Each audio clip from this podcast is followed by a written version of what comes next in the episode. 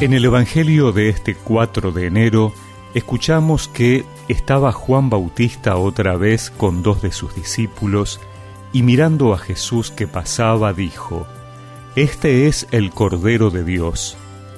Los dos discípulos, al oírlo hablar así, siguieron a Jesús.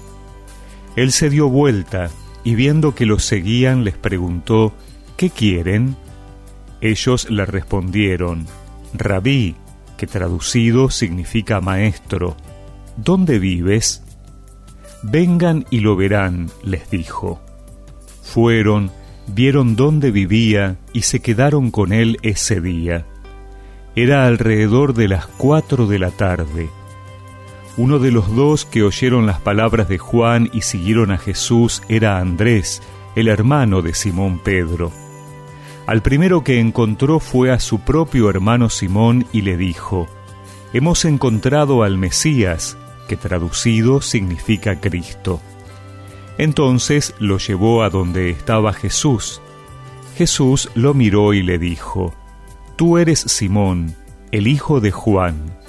Tú te llamarás Cefas, que traducido significa Pedro.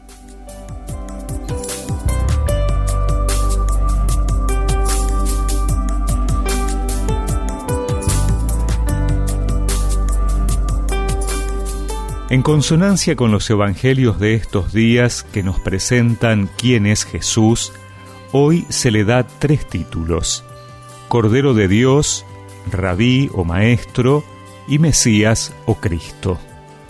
Podríamos preguntarnos qué significan estos títulos para nosotros. Tenían una fuerte connotación en la cultura judía, pero hoy, ¿qué nos dicen? ¿Es para nosotros el que quita nuestros pecados? ¿Es el que nos enseña quién es Dios y cuáles son sus caminos? ¿Es el que nos salva? En el pasaje que hemos escuchado, es la primera vez que Jesús habla en el Evangelio de Juan y lo hace para formular una pregunta. Se trata de una pregunta muy breve, solo dos palabras, muy personal, la dirige a dos discípulos de Juan y muy profunda se refiere al sentido de sus vidas. La pregunta es, ¿qué quieren? Tal vez hoy, en estos primeros días del año, podríamos dejarnos interpelar por esta misma pregunta. ¿Qué queremos? ¿Por qué buscamos a Dios? No es fácil responder, pero incluso sin saber lo que buscamos, ¿Qué significa para mí la invitación de Jesús? Vengan y lo verán. San Agustín enseñó que sólo buscamos aquello que previamente nos ha atraído. Toda búsqueda nace de una seducción inicial. Busca quien se siente interiormente llamado.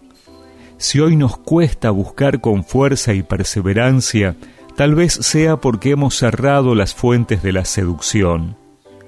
Jesús debió de resultar extraordinariamente atractivo porque su sola mirada era una invitación a vivir en verdad.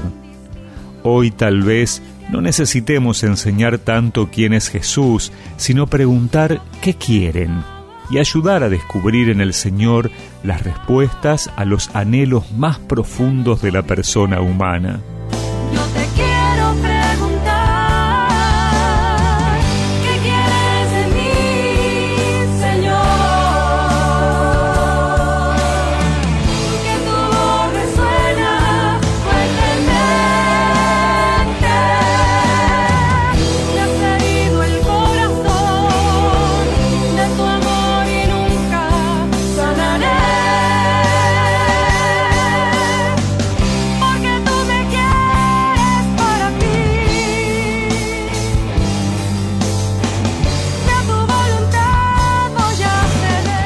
Y recemos juntos esta oración.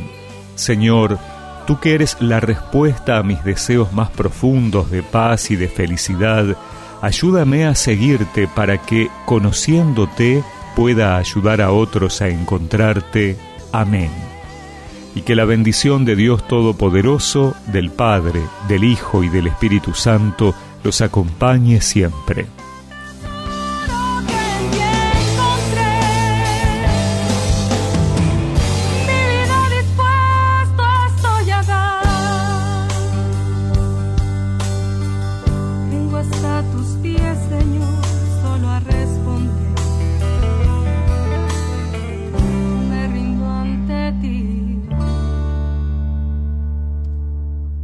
te seguiré.